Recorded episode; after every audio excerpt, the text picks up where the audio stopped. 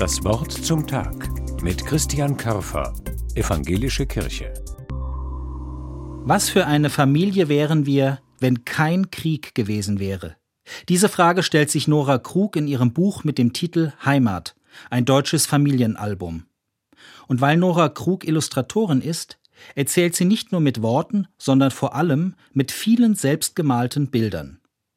So erzählt sie von ihrem Opa Willi, der schon vor dem Krieg Fahrlehrer war. Es hieß, er hätte mit den Nazis nichts am Hut gehabt. Doch Nora Krug entdeckt, dass seine Geschichte etwas anders war. Sie fragt sich, was hat Opa Willi im Jahr 1938 gesehen, als gegenüber seiner Fahrschule die Synagoge gebrannt hat?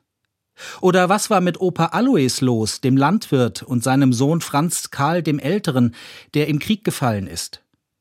Nora Krug hat festgehalten, was sie in vergilbten Schuhkartons und staubigen Archiven gefunden hat.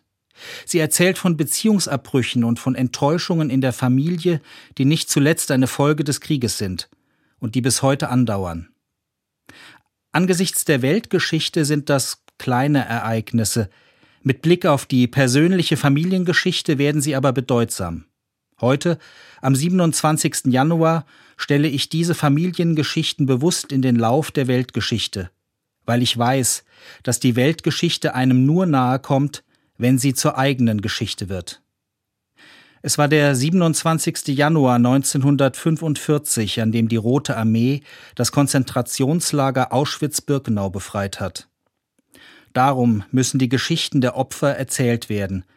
Und gleichzeitig müssen wir die Geschichten der Täter, der Mitläufer oder der sogenannten Ahnungslosen erzählen.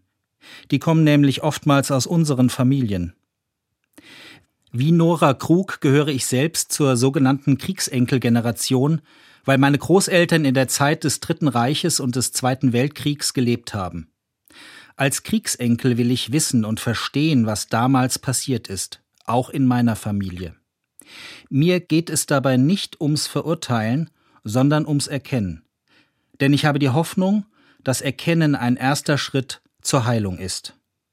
Christian Körfer, Mainz, Evangelische Kirche.